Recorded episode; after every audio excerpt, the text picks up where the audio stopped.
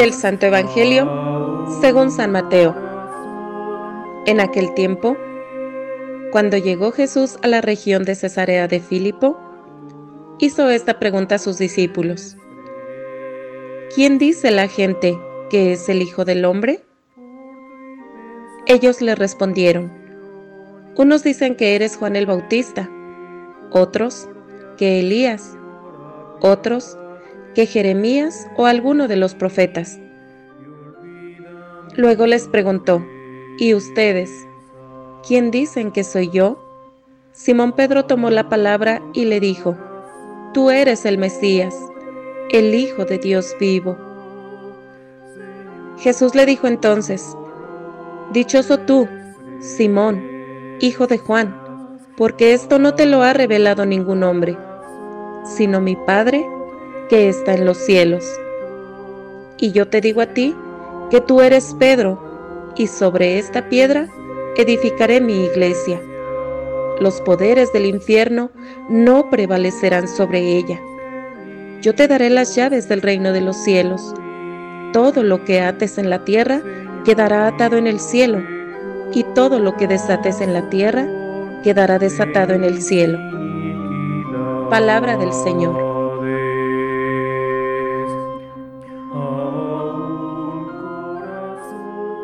Hoy en la Iglesia Universal la Cátedra de San Pedro. Cátedra significa silla o sede, donde se sienta el maestro y es el ministerio de responsabilidad para velar por la fe que tiene el Papa. Pero vamos a fijarnos en el Evangelio de hoy, que tiene dos preguntas muy interesantes. La primera, ¿quién dice la gente que es el Hijo del Hombre? Con esta pregunta, Cristo demuestra que su mirada está abierta a todos, quiere saber qué piensa la gente no para complacerla, sino para comunicarse con ella. A veces el discípulo no sabe lo que la gente piensa, y esto sucede cuando se aísla y por eso juzga a sus hermanos según sus pensamientos y sus convicciones. Esto se remedia con un sano contacto con la realidad, con las lágrimas de la gente, con sus alegrías. Esa es la única forma de ayudar, de poder formar, de comunicarse con esa gente. Solo así se puede hablar al corazón porque se toca la experiencia cotidiana como el trabajo, la familia, los problemas de salud, etc. Es el único modo de abrir el corazón a la escucha de Dios. Por eso el discípulo nunca debe caer en la tentación de asumir actitudes distantes como si lo que la gente piensa o vive no le afectase y no fuera importante para él. La segunda pregunta, ¿y ustedes quién dicen que soy yo?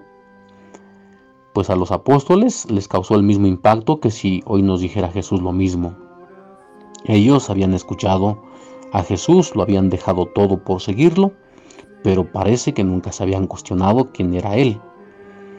Ante la primera pregunta, respondieron de inmediato, vos es Juan el Bautista o alguno de los profetas. Pero ante esta pregunta, ¿y ustedes quién dicen que soy yo? se quedaron estupefactos. No se lo habían planteado jamás. ¿Cómo era posible que no supieran quién era? Ocurre lo mismo con muchos católicos que tras años de haber sido bautizados y después de haber asistido a muchas Eucaristías, tampoco saben quién es Él. Porque es una pregunta que se responde de corazón a corazón, no de un frío libro o de una mente fría. Cristo pregunta y lo que desea es que lo conozcamos de veras. Pedro responderá justamente, tú eres Cristo, lo hace porque se ha dejado llevar por la inspiración del Espíritu. Para Jesús es de vital importancia que sus discípulos le definan y se definan a sí mismos frente a su persona. Cada discípulo tarde o temprano, a lo largo de su camino de fe, se topará con esta cuestión. ¿Quién es Cristo para mí? Jesús quiere que hagamos una experiencia personal con Él, que nuestro conocimiento sobre Él no sea de oídas, de habladas, de lo que los demás dicen. Quiere, en primer lugar, que cada uno haga su experiencia, lo busque, lo encuentre y afirme como Pedro, tú eres el Mesías, el Hijo de Dios vivo. Todo se juega en la profundidad de esta palabra, tú. Si la respuesta solo constituye la repetición de una fórmula, pues pobrecita de nuestra fe. Por el contrario, ese tú, y esta es la invitación de hoy, si ese tú puede encerrar la mirada en abrazadora de dos personas que se encuentran, de dos existencias que se entrelazan, la conciencia de vivir el uno para el otro, como cuando dicen los enamorados mirándose a los ojos, tú eres y dicen lo que más desean. Entonces ese tú puede significar todo, el amor, el sentido de la vida, el interés prioritario, la felicidad encontrada finalmente, el gozo de estar vivos porque se está precisamente con ese tú. En un instante Simón hace una síntesis, no de conocimientos teológicos, ni una respuesta teórica, sino de su vida misma, de lo que está cambiando desde el día en que se encontró al lado del Señor. Demos un pasito más. Esa respuesta va acompañada de el Mesías, el Hijo de Dios vivo. Tú eres el Mesías, el Hijo de Dios vivo. La primera respuesta del Mesías apunta al pasado, al pasado del pueblo que le es anunciado, porque se espera al Mesías, llena este Mesías las expectativas del pueblo. Significa reconocer que mi historia, entonces mi pasado, ha sido un itinerario hacia Cristo y que ese pasado solo tendrá sentido si el encuentro con Él se lleva efectivamente a cabo. Por eso mismo, el presente es crucial, porque solo en el presente puedo descubrir el significado profundo de lo que he vivido hasta ahora y entonces poder proyectarme hacia el futuro. Por ello es imprescindible para el discípulo reconocer a Jesús no solo como el Mesías, sino también como el Hijo de Dios vivo. Llamar a Jesús así significa reconocer que Él actúa de manera única en el hoy del discípulo, que es el Dios verdadero, calificado como vivo, no como una teoría o un concepto, sino como una realidad de la experiencia.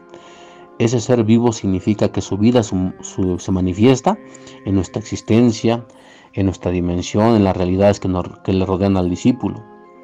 Es que puede actuar no como los dioses paganos, que no actúan, sino Jesús es el Hijo de Dios vivo porque actúa eficazmente en nuestra historia trayendo salvación y dándonos el camino de crecimiento y de plenitud. Por eso Pedro lo llama así. Su respuesta no es pues teórica, es toda una experiencia vivida, actual y que da sentido a su presente y a su futuro. Que Dios los bendiga a todos.